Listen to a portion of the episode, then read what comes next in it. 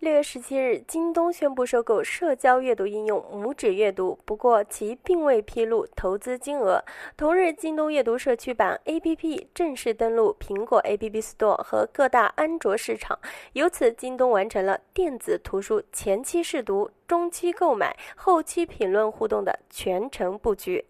新版京东阅读上线后，拥有近三十万册正版电子书，并拥有如低价畅读、阅后即焚、纸书商城、智能推荐等功能。而拇指阅读是精品阅读应用和社交阅读的应用，其用户较高端。